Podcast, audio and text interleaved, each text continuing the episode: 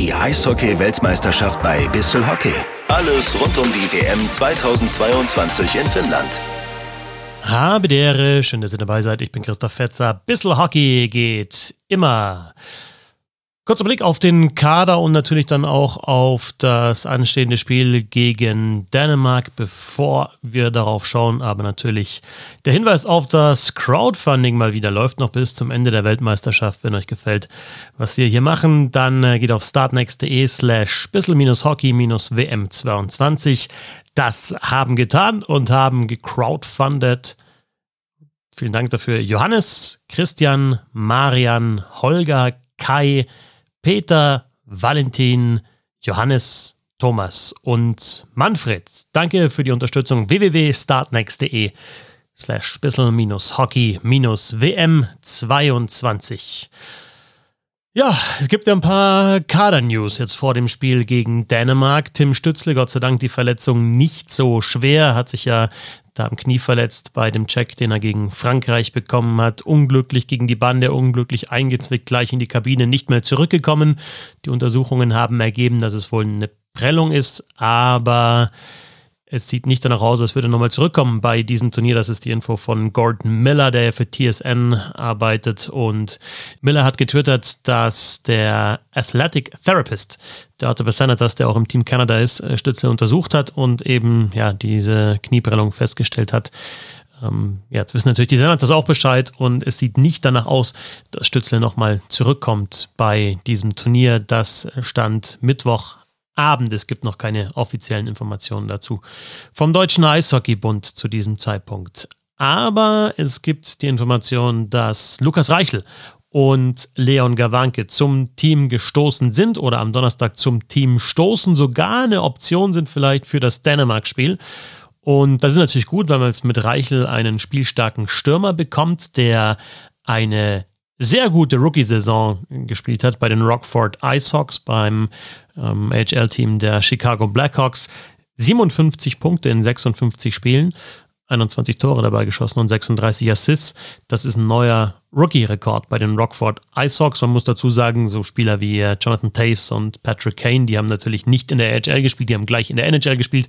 Also die hatten äh, da, die hat er nicht überholt, die hatten da keine Statistiken stehen in der AHL. Trotzdem ist es natürlich ein äh, Riesenerfolg für Lukas Reichel, der auch elf NHL-Spiele gemacht hat für die Chicago Blackhawks 2020 ja an Nummer 17 gedraftet und vorher zwei Jahre bei den Eisbären Berlin und zusammen mit Leo Pföderl und Marcel Nöbels in einer Reihe gespielt. Und das wäre ja auch bei dieser Weltmeisterschaft eine Option. Sehr gespannt, ob das tatsächlich dann so eintreffen wird.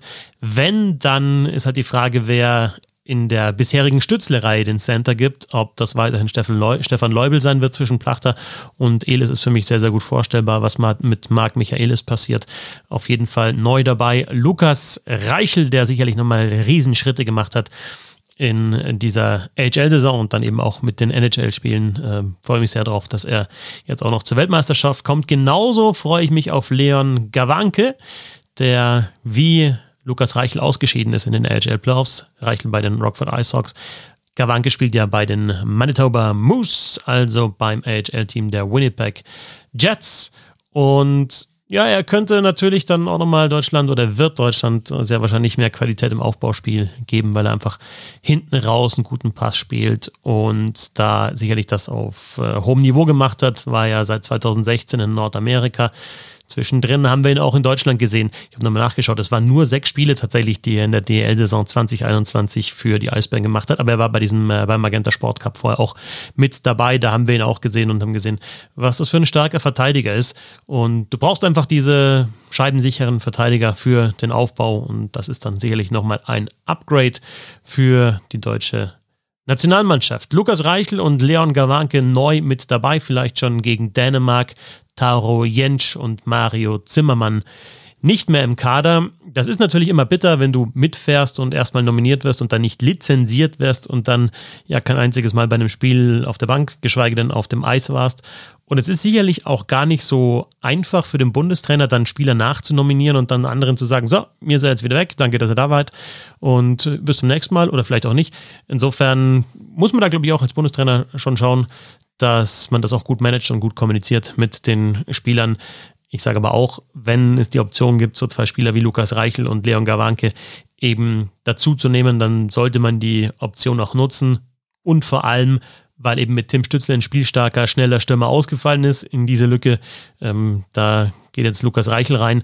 Und Leon Gawanke ist einfach ja für den Aufbau wichtig. Und das war vielleicht noch eine, eine Baustelle, die man, die man angreifen muss im deutschen Spiel. Oder eine, ein Aspekt des Spiels, den man verbessern kann. Das zum neuen Kader, also mit neun Spielern, Lukas Reichel und Leon Gawanke, geht es dann weiter bei der Weltmeisterschaft. Vielleicht noch kurz Blick auf einen, der sein erstes WM-Tor geschossen hat. Im Spiel gegen Frankreich, Alexander Ehl. Den kennen wir ja in der DL in seiner Rookie-Saison war er Topscorer, also war er punktbester Rookie, äh, wurde nicht Rookie des Jahres, aber hat die meisten Punkte gesammelt und hat sich dann in seiner zweiten Saison, das war die abgelaufene, nochmal gesteigert, hat neun Tore geschossen, ähm, insgesamt 26 Punkte gemacht und äh, das, obwohl er zwischenzeitlich nur ein Tor in 29 Spielen geschossen hat, also da auf jeden Fall äh, ja, eine Durststrecke gehabt hat. Aber mh, mm, er hat sich dann wieder gefangen, auch in den Playoffs, und ist jetzt bei der Weltmeisterschaft mit dabei und spielt natürlich ja in dieser in der vierten Reihe nominell mit ähm, Maxi Kastner jetzt zuletzt und Samuel äh, Soramies, ähm, dann von der Eiszeit her vielleicht nicht so eine ganz prominente Rolle, aber wir haben es gesehen bei dem Tor gegen Frankreich, da hat er sich in den Schuss von Bittner reingeworfen, ist auch vors Tor gegangen und hat das Ding abgefälscht und reingemacht. Und ja, er hat sich gegenüber Sportrally Deutschland, äh, mit dem wir hier ja eine Kooperation haben, während der Weltmeisterschaft geäußert, auch zu dieser vierten Reihe und die Aufgaben, die diese Reihe hat. Ja, dass wir unser Spiel einfach einfach halten, dass wir schnell nach vorne gehen und den Gegner unter Druck setzen, dass wir da unangenehm sind. Und ja, einfach hart arbeiten ist unser Job. Und ich denke, bis jetzt ist es uns gut gelungen.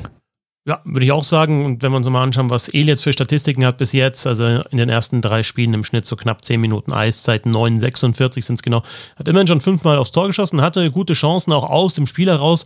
Dieser Treffer, den er gemacht hat gegen Frankreich, natürlich ja kein, kein klassisches Stürmertor, sage ich jetzt mal, war ja nicht mal ein Schuss, sondern eben mit, mit dem Handschuh dann abgefälscht. Aber auch gesehen, er geht dahin, wo, wo man hingehen muss als Stürmer. Und ähm, Bernd Schwickerath hat hier ja auch schon öfter mal über Alexander Ehl gesprochen und äh, es ist halt auf auffällig, dass er erstens, wenn er den Puck hat, schon vor allem in der DL den selten verliert. Also er gibt ihn selten leicht her. Er landet meistens beim Mitspieler und was auffällig ist und was Bernd aufgefallen ist in der Zeit, als er nicht getroffen hat, ähm, dass er halt zumindest weiter gearbeitet hat und auch bei der Weltmeisterschaft, dass er eben jetzt ähm, oft dann auch da ist, äh, wo der Puck hinkommt und da ein ganz gutes Gefühl hat.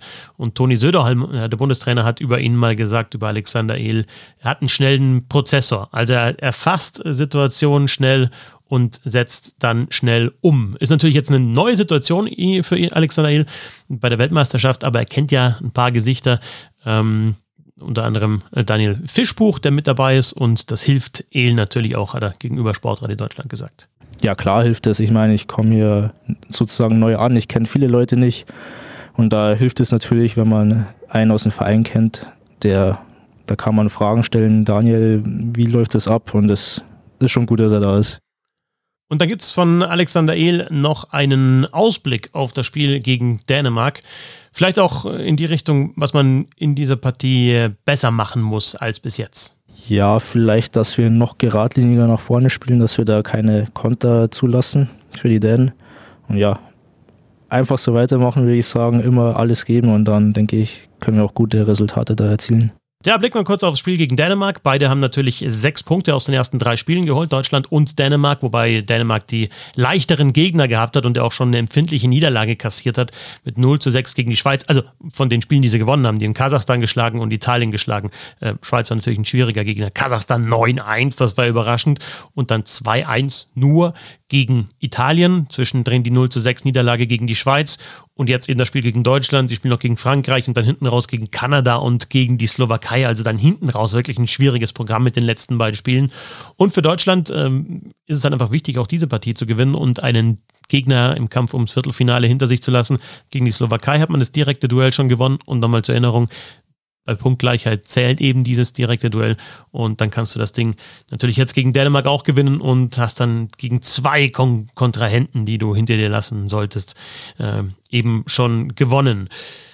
Kurzer Blick auf die Mannschaft. Ähm, mit Nikola Ehlers natürlich einen guten NHL-Spieler mit dabei. Mann von den Winnipeg Jets, der Sohn des Trainers Heinz Ehlers, der ja in der zweiten Hälfte der 90er Jahre in der DL gespielt hat, in Augsburg bei den Panthern und bei den Berlin Capitals. Franz Nielsen natürlich mit dabei bei den Dänen, der Mann, der deutscher Meister geworden ist in der vergangenen Saison und wichtige Tore auch geschossen hat in den Playoffs für die Eisbären Berlin. Über 900 NHL-Spiele und, das vergisst man oft mal, 2016 beim World Cup of Hockey für das Team Europe mit dabei. Also da war er unter den besten Spielern, die eben nicht wie Finnland, äh, Schweden, hm, Russland dann und Tschechien auch eben direkt mit dabei waren bei diesem World Cup of Hockey, also die anderen europäischen Spieler. Da war Franz Nielsen für die Dänen mit dabei. Äh, sehr guter Mann im Shootout, das möchte ich immer wieder mal äh, fallen lassen. 49 Tore in der NHL im Shootout nur.